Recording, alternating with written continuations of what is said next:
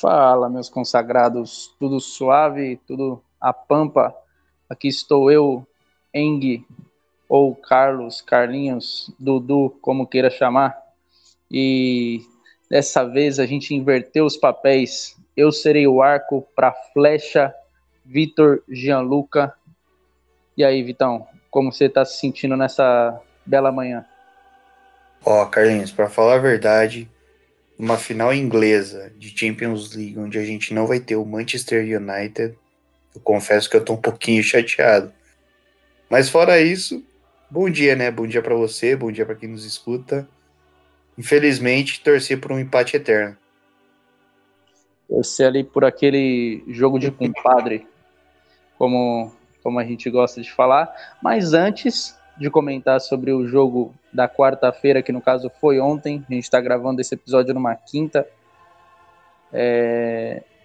Vamos começar falando do menino Ney, né? Do nosso PSGzão da massa, PSGzão aclamado, que caiu, né? É... Era algo esperado, o time do City é um time bom, é... mas a gente ainda assim acreditava. Faltou mais do Ney? Ó, oh, é, ele fez o que deu. Não, então faltou mais do Ney, faltou mais do Icardi, faltou mais do Di Maria.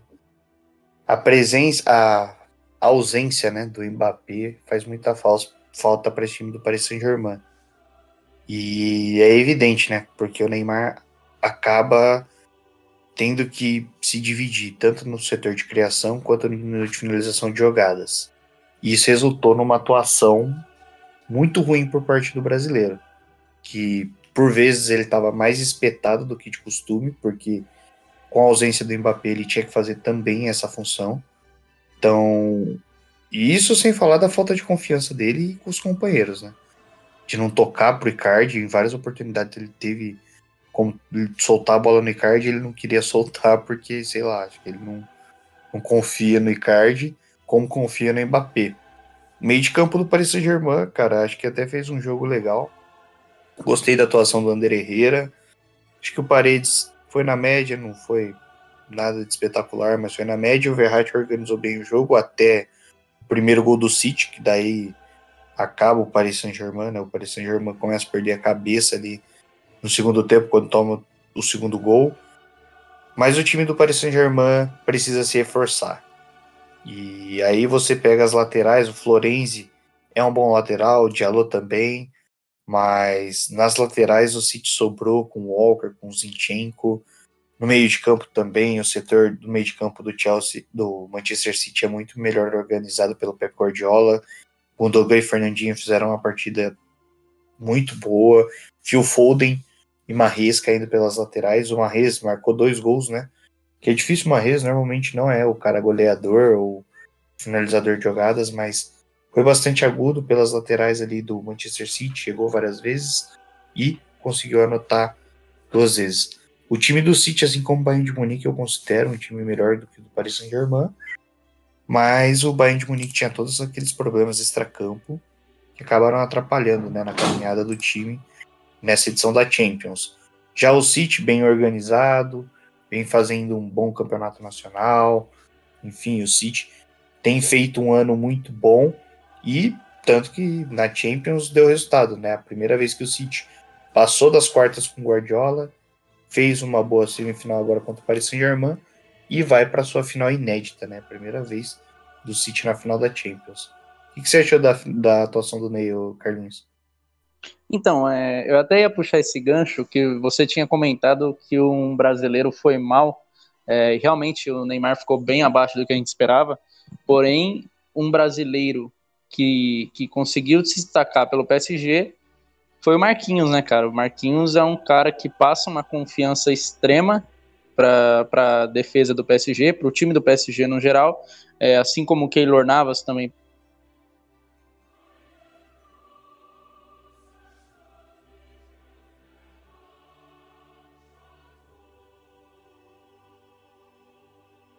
é um time que investe muito é, em peças, em poucas peças.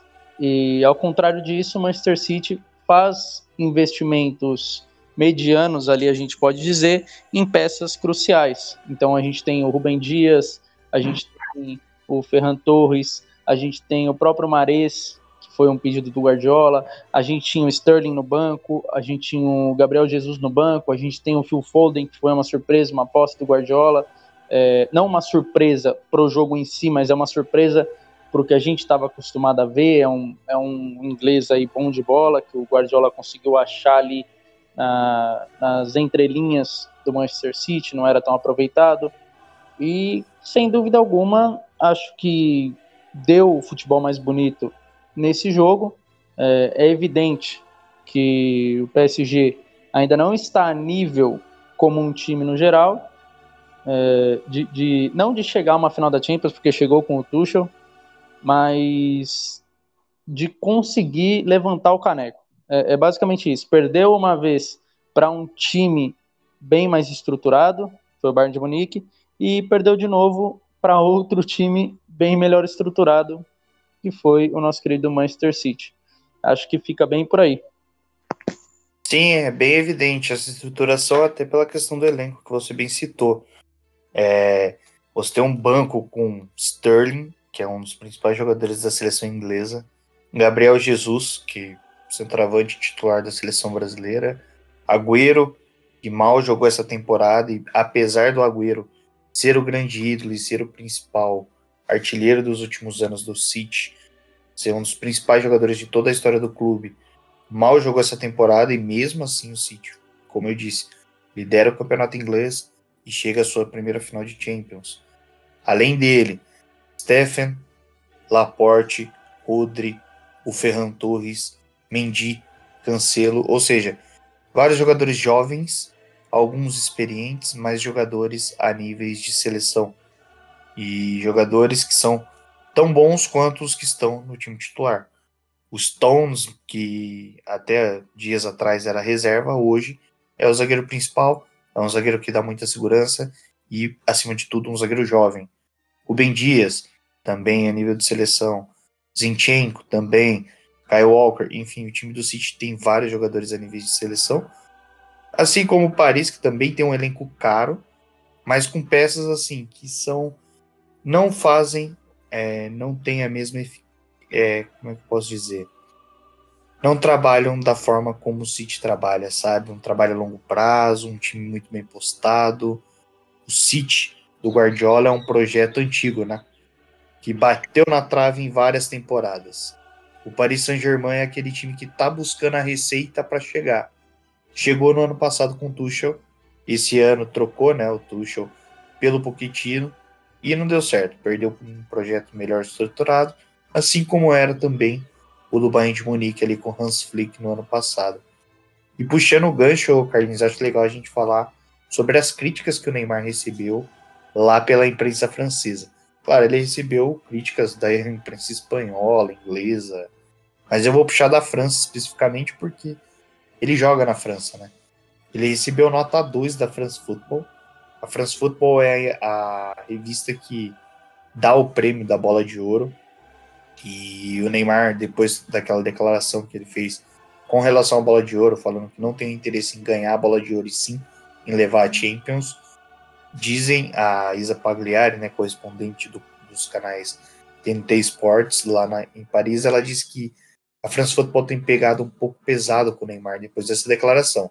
Ele recebeu nota 2, eles caracterizaram aí a atuação do brasileiro como catastrófica. O L'Equipe deu nota 3 e o Le Parisiense deu nota 4. E aí tem as menções aqui dos jornais que acho legal a gente citar. A France Football, ela escreveu a atuação do Neymar dessa forma, abre aspas. Neymar, isso foi uma piada?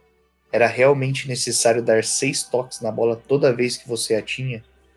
Neymar revelou hoje o seu lado negro contra o Manchester City.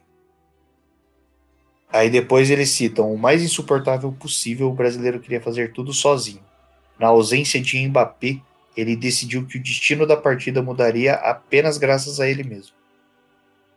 Aí não muda muito, enfim. Você tem toda uma análise aí da France Football. O L'Equipe também pegou bastante pesado. É, abre aspas. Ele havia prometido morrer em campo. infelizmente, ele se perdeu na sua partida.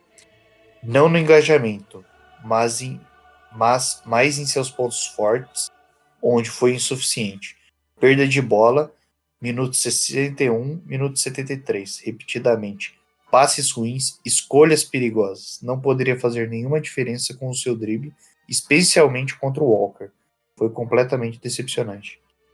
Le Parisiense também falou, enfim, várias críticas pesadas ao Neymar, que é o principal nome, é o cara que vai carregar todo o fardo, seja na vitória ou na derrota. Quando ganha, é, o Neymar é muito elogiado, muitas vezes.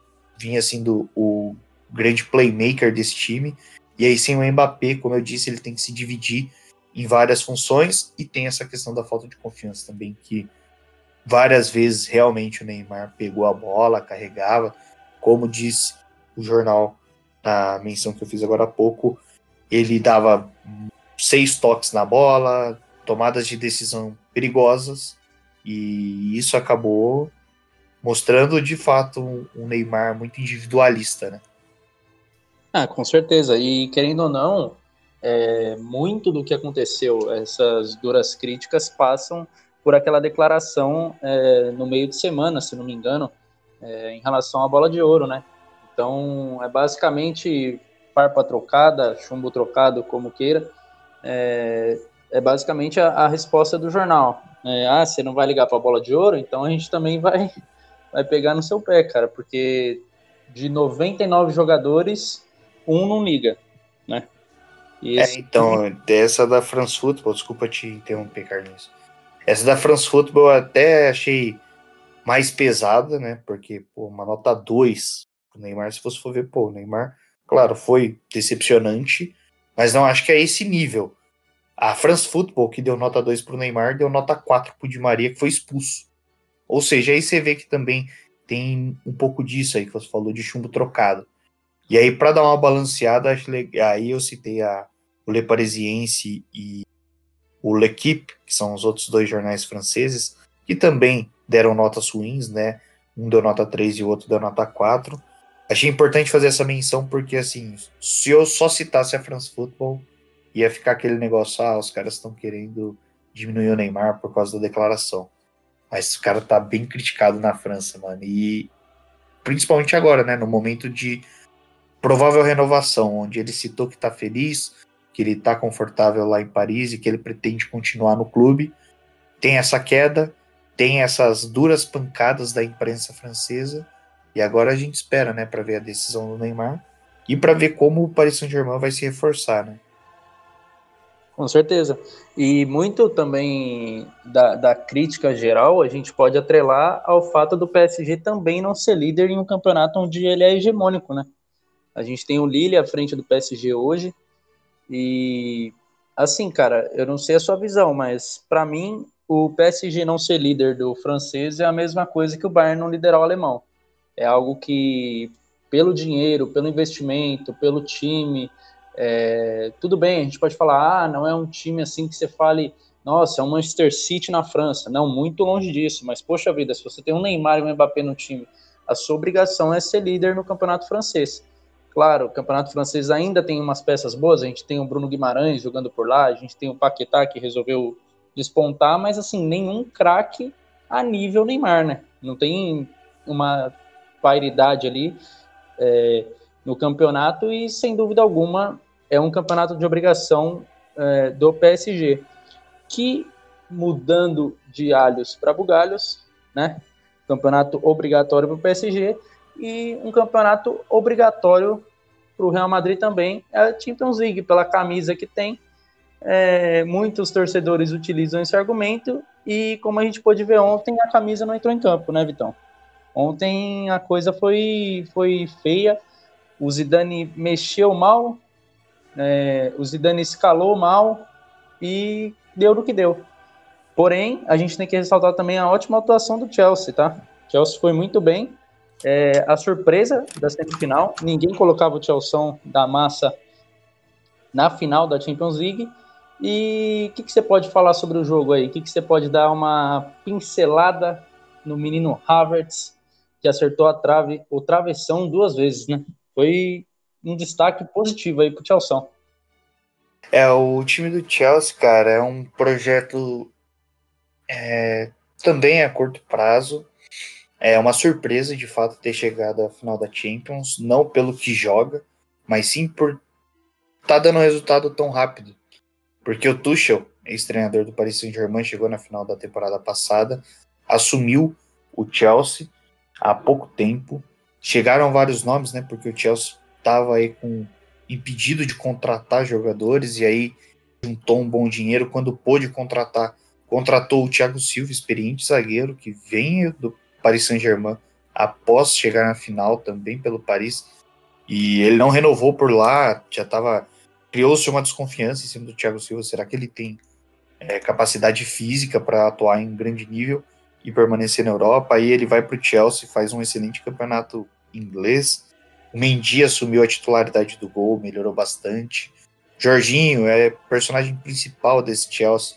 Já vinha sendo com o Lampard, né? O treinador anterior. Depois chega Tewell, ele encaixa que nem Kanté, Tewell, Mason Mount, que garoto da base joga muita bola. O próprio Kyle Havertz, que você citou, e o Timo Werner. Várias contratações que chegaram há pouco tempo no Chelsea que já dão um resultado gigantesco. E aí pega um Real Madrid desestruturado, um projeto que existe há mais tempo, né, com o Zinedine Zidane, mas que ainda está buscando se encontrar. Falta as características principais do Real Madrid, que não faz uma grande temporada. Briga ainda assim pelo campeonato espanhol, mas na Champions foi aos trancos e barrancos, chegou até mais longe do que deveria chegar. Se pegasse um time um pouquinho mais estruturado, assim como foi o Chelsea, o Real Madrid não seria favorito e fez jus a isso, né? O Hazard, por exemplo, que você falou, é, algumas escolhas ruins do treinador Zidane. É, o Hazard jogou o jogo inteiro e o Hazard não jogou nada. Parece que ele nem participou do jogo.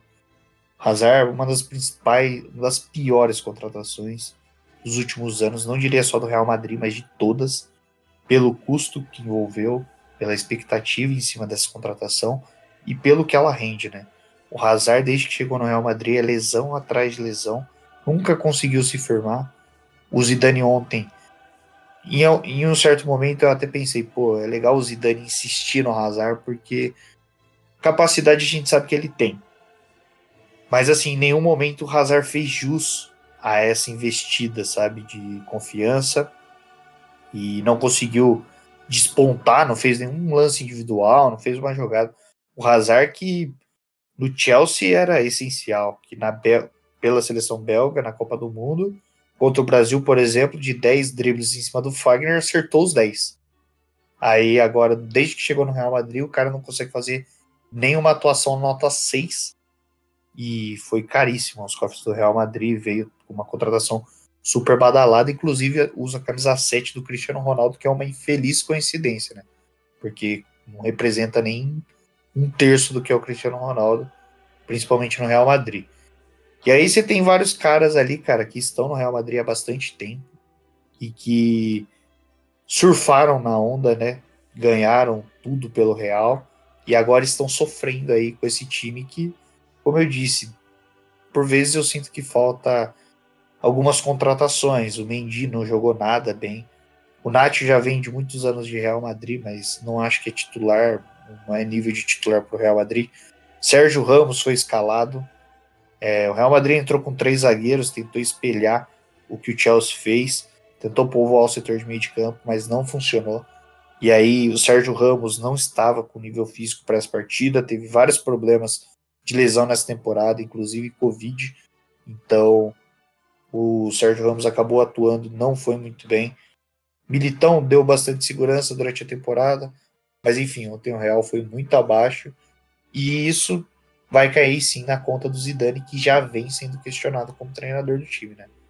Não é de hoje que o Zidane vem sendo questionado como treinador do Real Madrid. O que, que você achou, Marquinhos?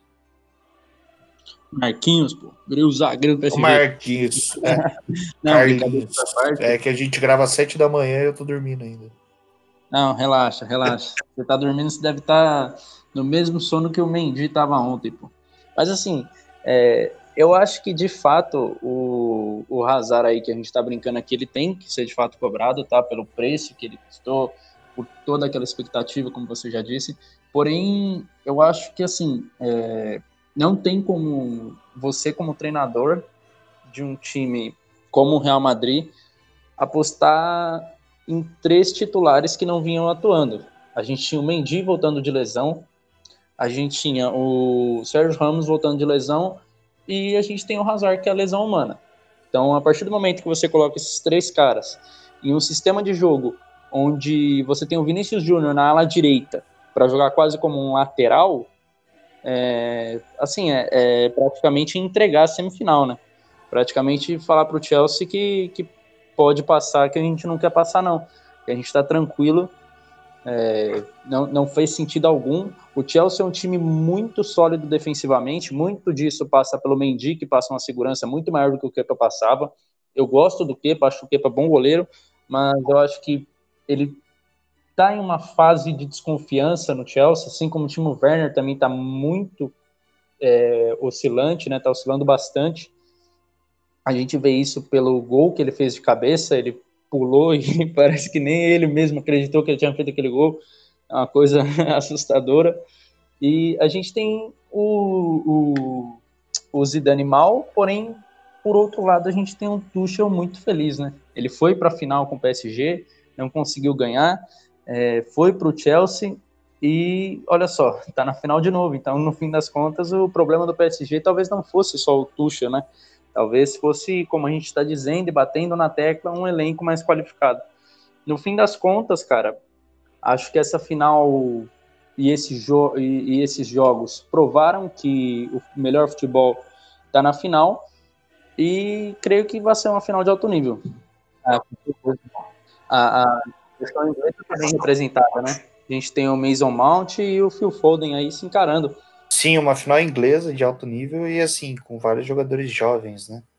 E o que é o mais legal.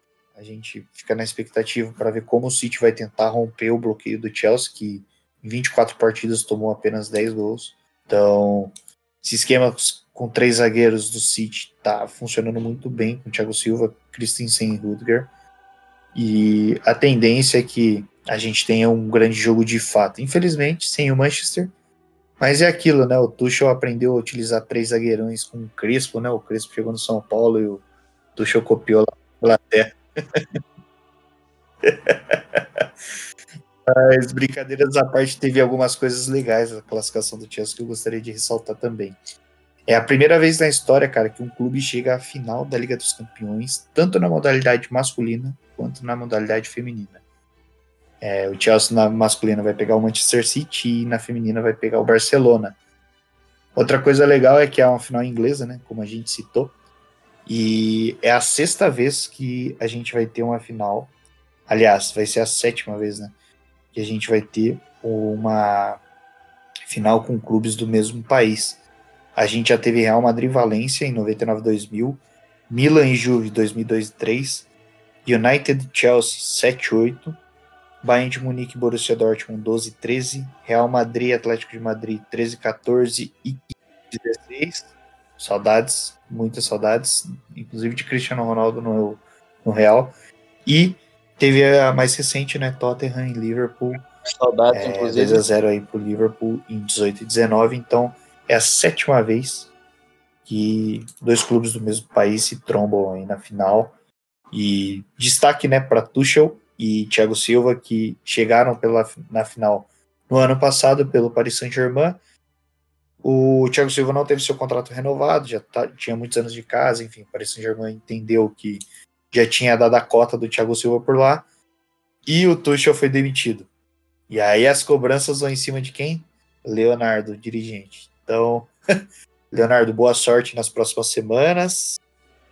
Você ganha bem para isso, então espero que consiga se manter ao menos ao, no cargo, porque. É, o Leonardo tá, deve estar tá chateado igual eu, né? Esperando o quinto dia. Tá pobre, tá pobre o menino. Deve estar tá triste um momento desse. Mas aí, o VG, eu tô curtindo essa onda aqui de camisa 10, daquele cara que vai distribuir o jogo, o famoso hashtag DayBruine, e eu queria que você apontasse aí quem pode ser o fator decisivo para o Chelsea na grande final, tá? A gente só vai pincelar aquele bate-bola, jogo rápido, e uma coisa aí para dificultar o seu trabalho, tá? Eu não quero uma coisa óbvia, pô. E venha com Rudiger, pô. Tô aqui para tô aqui para debate, entendeu? Tô aqui para dificultar a sua vida. Olha, eu acho que o jogador que mais me brilha os olhos assim do Chelsea, além dessas contratações que chegaram e da excelente temporada do Thiago Silva, que já é unanimidade, o Thiago Silva é um excelente zagueiro, um dos melhores assim que eu já vi. Na vida é desse jovem, né, que a gente citou do Mason Mount, que marcou o gol aí contra o Real Madrid. Na temporada ele atuou em mais de 30 jogos, e quase todos eles como titular. É um jovem que já é protagonista no Chelsea, com apenas 22 anos, como eu citei, o cara já atua em quase todas as partidas do time. O time chegou na sua final de Champions. E não só isso, cara, ele é um cara que faz gols, que dá assistências, participa ativamente das, dos jogos. Eu acho que tanto ele pelo lado do City, não, tanto ele pelo lado do Chelsea quanto no City, a gente tem o Phil Foden, que também participou muito bem contra o Paris Saint-Germain. Eu acho que vai ser especial ver os garotos da seleção inglesa disputando essa final. Eu ficaria de olho no Mason Mount, como eu citei, para mim, um dos principais jogadores desse Chelsea e um dos que eu mais gosto de assistir.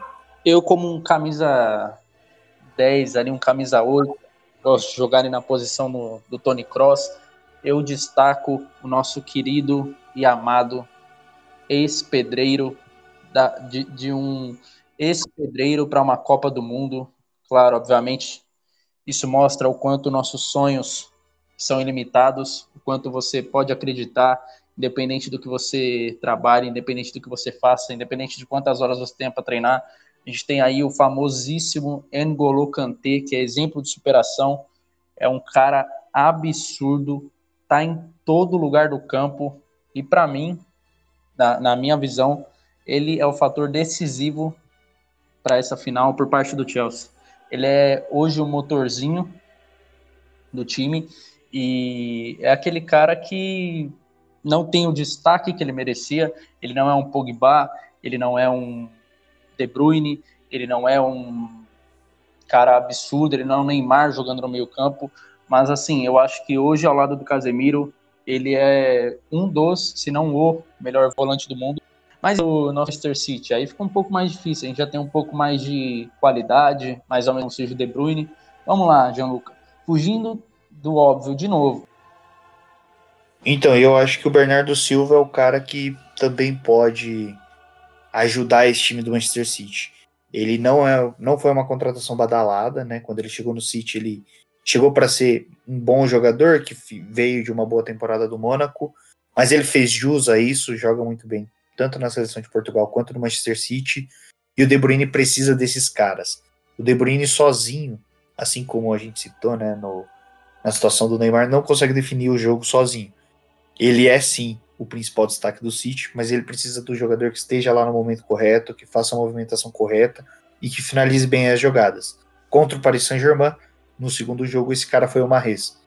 E além do Marrez, eu acho que esse cara pode ser o Bernardo Silva. E em questão de finalização, eu sinto que falta um pouco no Phil Foden, que ele finaliza mal as jogadas, mas de que a tomada de decisão dele sempre é muito boa.